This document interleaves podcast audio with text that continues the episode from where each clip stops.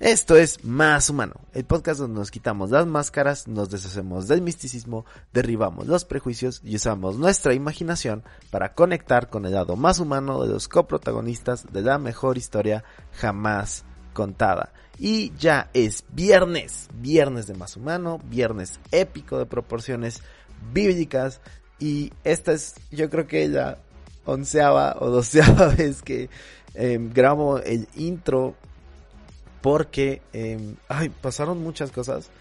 Básicamente casi se me olvida en qué día vivo eh, y aunque el episodio ya estaba listo desde hace como un mes, eh, se me había pasado grabar el intro porque ese siempre lo grabo un día antes para eh, mantenerlo fresco, eh, platicar un poco de lo que ha pasado durante esta semana y, y ya había grabado el, el, el intro, ya lo tenía exportado y todo. Y luego dije, no, pues no, no ha pasado nada, nada interesante, solamente quiero animar a que la gente se conecte y a que escuche y a que compartan. Y, y te quiero animar, porfa, escucha, comparte eh, tanto la página de Facebook como el podcast en Spotify, en iTunes, este, en Evox, que creo que casi nadie escucha en Evox, pero no sé si es Evox o iVox, lo voy a buscar bien, pero básicamente um, compártelo porque estamos generando este contenido y nos motiva. Pero sí pasó algo muy, muy, muy importante, al menos para mí esta semana. Y es referente precisamente al contenido de la página. Normalmente la página solamente comparto, si acaso algún video de, de algún congreso, por ejemplo, o los enlaces para entrar al podcast. Pero uh, en esta ocasión me atreví a compartir un mini cómic que eh, escribí basándome un poco o un mucho en todo lo que ha estado sucediendo eh, tanto en mi vida como en la cuestión de la pandemia como en una frase sobre todo que, que dice mucho mi pastor eh, la vida es guerra eh, siempre dice, la vida no es Cancún, la vida es guerra. Entonces, eh, no te lo voy a spoilear. Ve, chécate, está en mi Instagram por si quieres eh, leerlo, o está en Facebook en un formato em, ya como de página de cómic. En Instagram pues, está en su formatito cuadrado, ¿no? Pero sí, pásate, chécalo, compártelo. La historia está creada para dar ánimo a la gente. Entonces, es algo sencillo, es algo corto, pero creo que es de impacto y um, sí.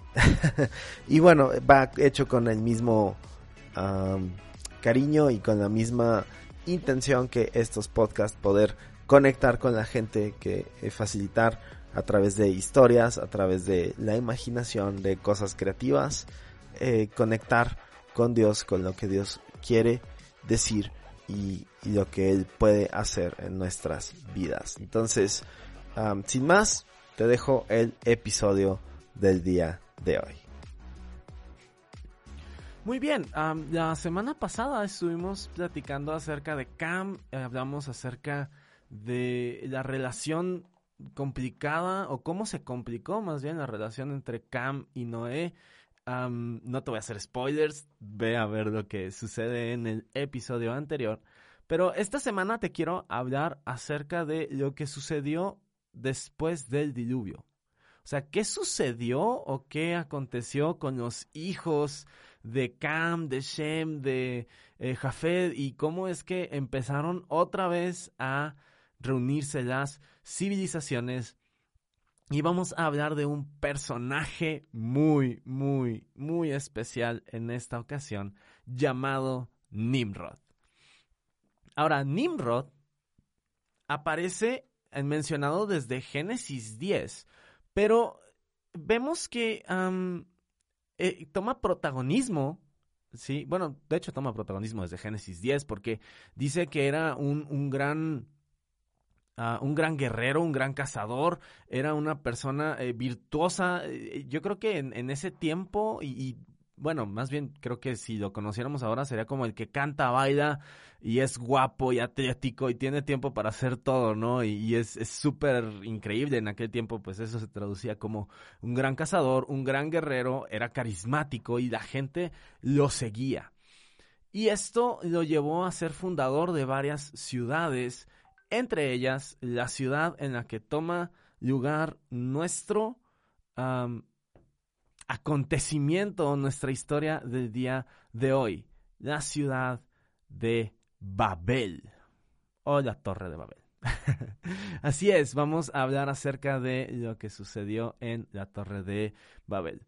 Pero mira, como ya te dije, todo esto comienza con Nimrod siendo este hombre imponente, este hombre eh, virtuoso y lleno de, grandes habilidades, que ah, comenzó como a generar esta idea o esta especie de, no sé, tradición, entre comillas, eh, de que eh, se volviera una especie de deidad. O sea, en el mundo antiguo, si tú vas y, ves, por ejemplo, faraones en Egipto o en Mesopotamia, los gobernantes, eh, etcétera, etcétera. O sea, ves que hay una tendencia, incluso todavía en Roma, eh, para los siglos eh, primero, segundo, tercero, mm, creo que hasta por ahí del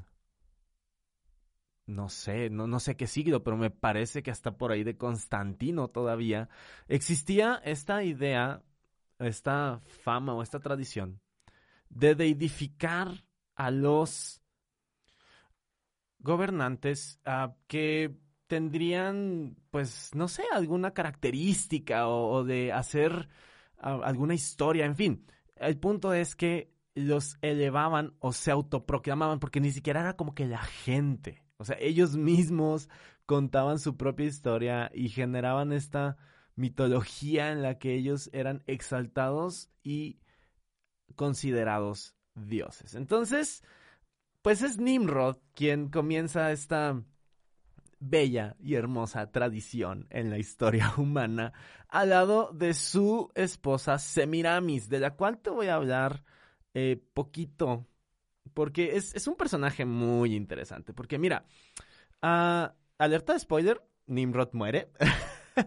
Como todo ser humano, obviamente. Pero Nimrod muere y deja a Semiramis, este, sola a cargo del reino. Y esta mujer también eh, genera muchas otras eh, eh, no historias, perdón, bueno, sí genera historias acerca de Nimrod, ahorita te platico, pero ella eh, es la responsable de em, muchas ciudades, de muchos trabajos arquitectónicos, unos de ellos, por ejemplo, los jardines de Mesopotamia, los jardines colgantes, una de las maravillas del mundo antiguo, de las siete maravillas del mundo antiguo, ella es la responsable. Pero Semiramis contó una historia en la que ella, al momento en el que Nimrod muere, él era una especie de dios. Entonces muere, pero el dios Sol la embaraza y hace que engendre a un hijo que es la reencarnación de Nimrod, pero que al mismo tiempo es otro tipo de dios. Eh, no me lo estoy inventando, esto es real y ella pasa a ser la diosa de los cielos o la señora de los cielos, que es la que sienta el precedente para lo que más tarde se convertiría en el culto a Acera, la diosa de la fertilidad, la diosa de los cielos de los pueblos eh, cananeos. ¿Sí? Ojo con esto, es muy interesante. Todo inicia con esta pareja que por su lado Nimrod, que se cree Dios y la fregada y todas estas cosas, y se mira a mí que creo yo que es quien empieza a impulsar estas ideas, ¿no?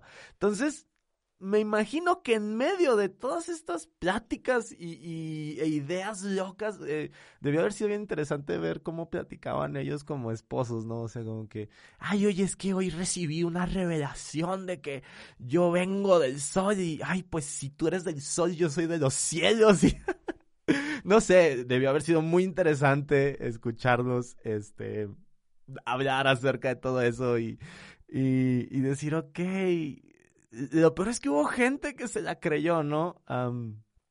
pero bueno, no. no estamos hablando de eso. Sí estamos hablando de eso, pero no es el tema em, eh, en cuestión. Porque eh, creo yo que con todas estas ideas, a Nimrod un día se le ocurrió una idea brillante. Creo yo que este fue el pensamiento de Nimrod. O sea, si yo soy Nimrod, si yo, Nimrod, soy el Dios que, este, que, que gobierna sobre todo, entonces yo merezco estar en el trono. Así que vamos a invadir el cielo. ¿Qué tal? ¿Eh? Ahora, es muy interesante porque esta idea de ser igual a Dios, de tomar el trono del cielo, se parece mucho a la tentación de la serpiente con Eva, que básicamente le dijo serás igual a Dios. ¿Sí? Dato curioso, no lo mencionan en la historia, pero a mí me pareció interesante. Entonces a Nimrod se le ocurrió esta idea y sus arquitectos se pusieron a trabajar. Sus arquitectos llegaron con un diseño de una torre, ¿sí? De una edificación que llegara hasta el cielo y les permitiera accesar y alcanzar el lugar de los dioses para que Nimrod tomara su lugar predilecto, el lugar que le correspondía a él como el Dios supremo. Chale.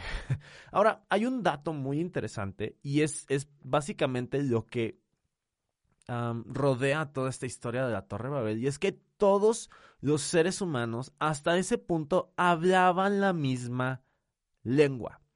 Todos entendían, no había diferentes lenguas, no había diferentes culturas, vamos, ni siquiera había diferentes razas, ¿sí? Lo que había era descendientes de una misma familia que probablemente se dividían por clanes, ¿sí? El clan de, Cam, el clan de Sem, el clan de Jafet, y que en este caso Nimrod, por todos estos atributos especiales que tenía y todas estas habilidades y talentos que él poseía, la gente lo empezó a seguir de todos los clanes y todos en algún punto, ojo con esto, se olvidaron de Dios y empezaron a creer lo que Nimrod estaba diciendo, ah, si no todos, por lo menos la gran mayoría, y dijeron, ok, vamos a invadir el cielo, a hacer lo que está diciendo, y vamos a edificar esta torre que nos permita acceder a donde está Dios sentado en su trono para derrocarlo y para que se siente nuestro Dios Nimrod. Qué intenso, ¿no? Ahora, ojo, cabe aclarar, disclaimer, la Biblia no cuenta que haya sido exactamente de esa forma, pero sí dice que lo que querían era llegar con Dios. O sea, la torre estaba hecha para llegar hasta donde Dios estaba, para llegar hasta donde estaban los dioses, ¿sí? Y, y bueno, obviamente, si el antecedente es como Nimrod se cree Dios, más o menos puedes ver por qué hacemos esta deducción o por qué hago esta deducción de que quería invadir el cielo y, derrocar a Dios. Entonces empezaron la construcción y de hecho comenzaron a construirla. Eh, sí, o sea, yo me imagino que llegó un día un arquitecto con esta idea, se la presentó y Nimrod feliz y Seminaris igual de feliz, toda loca esta mujer, este, y le dice, no, sí, Nimrod, vamos a hacerlo y, vas a tomar tu lugar como el rey eh, del universo, no sé, no sé qué le habrá dicho, ¿verdad? Pero empezaron a construirlo y entonces esto llamó la atención de Dios. Esto habló o más bien atrajo la atención de Dios y lo llevó a hacer una exclamación muy interesante que si te soy sincero me sacó de onda cuando la leí y cuando estaba escribiendo esto dije no creo que sea tal cual lo que quiso decir porque en, en Génesis 11 dice te lo voy a, te lo voy a leer o sea, Dios se da cuenta de lo que está, que están todos de acuerdo, que están todos, como todos hablan el mismo idioma, eh, nada los puede tener. Y dice, si logran esto, nada de lo que se propongan les será imposible. Y a mí me destanteó. O sea, me sacó de onda porque, eh, digo, no existían los conocimientos que existen hoy, pero digo, hoy en día sabemos que si eh, construyes una torre del cielo, llegas al espacio y te enfrentas a que no hay oxígeno, las temperaturas, etcétera, etcétera, etcétera. O sea, eh, no llegas al trono de Dios. Entonces, eh, como que no, no logro captar o no logro, no lograba entender. Pero me daba cuenta de esto, o sea, no es que, no es que no se, no hubiera nada imposible para el ser humano, sino que ya no iba a ser posible para el ser humano transgredir más cosas. O sea, en el ser humano, terminar, en, la raza humana, ojo, en la raza humana, porque em, esto es interesante, o sea, acuérdate que se hizo como un borrón y cuenta nueva, un reseteo, se está volviendo a formar toda la civilización, se están volviendo a formar las culturas. Y si te acuerdas de lo que hablamos acerca, por ejemplo, de, las, de la cultura con este... Em, mm, se me fue el nombre. Pero bueno, con, este eh, hombre de los, del que se vengó eh, 70 veces, ¿no? Este, sí, o sea, eso sentó un precedente para toda una cultura. En este caso sucede lo mismo. Están sentando un precedente para todas las culturas que están por venir. Entonces, cuando Dios dice no hay nada impos no va a haber nada imposible, está como diciendo no va a haber nada para el ser humano que lo detenga a decir, no, esto no lo podemos hacer. ¿Sí? O sea, es como, como si, como si este, este argumento que a veces usan los adolescentes y los niños de, de que puedo, puedo. No debo, pero puedo, ¿no? O sea, no, no, no se trata de, de, de poder en un sentido de eh, tener la capacidad, sino un poder en un sentido de estar habilitado para hacerlo. ¿Sí me explico? O sea, e, e, en otras palabras, Dios, Dios ve lo que están haciendo, Dios ve la transgresión, Dios ve el corazón de estas personas y dice, si no los detenemos, no va a haber nada que los detenga para hacer otra clase de cosas. O sea, en su mente va a quedar que pueden hacer lo que ellos quieran. Así que Dios baja, confunde a las personas y crea los diferentes idiomas. Dios le pone un límite necesario al ser humano para evitar que se corrompan eh, más con lo que están haciendo. Y entonces lo separa con idiomas. Ahora, imagínate lo que debió haber sido eso. O sea, empezaron hablar todos de formas que no se entendían. Imagínate, en un instante estás hablando con alguien, lo entiendes, lo estás escuchando claro, y al otro, ¡pum! No sabes ni qué te está diciendo. Es más, lo estás comparando con un animal, pero te das cuenta, con sonidos de un animal, ¿no? Pero te das cuenta que tampoco te entiende y no se pueden comunicar. Entonces no pueden seguir trabajando porque imagínate, le dice, oye, pásame el ladrillo y le pasa la pala, y le dice, no, el ladrillo y le pasa cemento, y no, el ladrillo y le pasa comida, y, o sea, y nunca van a poder terminar de construir y de hecho se queda inconclusa esta ciudad que es por esta torre que por eso se le llama la torre de Babel, ¿sí? Yo imagino que a partir de esto empezaron a separarse y a buscar quiénes hablaban y entre quiénes entendían, y es donde comienza esta dispersión, que dentro de la historia universal podemos ubicarlo donde comienza, por ejemplo, el cruce del estrecho de Bering. ¿Sí? Empiezan los nómadas. Y entonces se van y empiezan a irse a otros lugares y se asientan y empiezan a generar sus propias culturas. La cultura que se queda con Semiramis eh, da lugar a las culturas de los caldeos que más tarde se convierten en los babilonios y las otras culturas como la egipcia, la hindú, los chinos, este, todos estos que les decía del estrecho de Bering, los nómadas que pasan y que se asientan eh, y descienden por toda eh, Norteamérica y después Centroamérica, se originan precisamente de estos de esta dispersión que se da al momento de que Dios los confunde. Por su parte, les decía, Semiramis ah, pasaría a fundar Babilonia, a mandar la construcción de los jardines flotantes de Babilonia, a levantar toda la civilización de los caldeos y que más tarde se convertiría en la Gran Babilonia. Y dentro de estas ciudades, dentro de una de las ciudades más prósperas, una sería la cuna de un hombre que inició el viaje de su hijo para fundar una gran nación. Pero eso es para el siguiente episodio. Gracias por escuchar, gracias por conectarte. Te veo, nos, bueno, nos escuchamos más bien.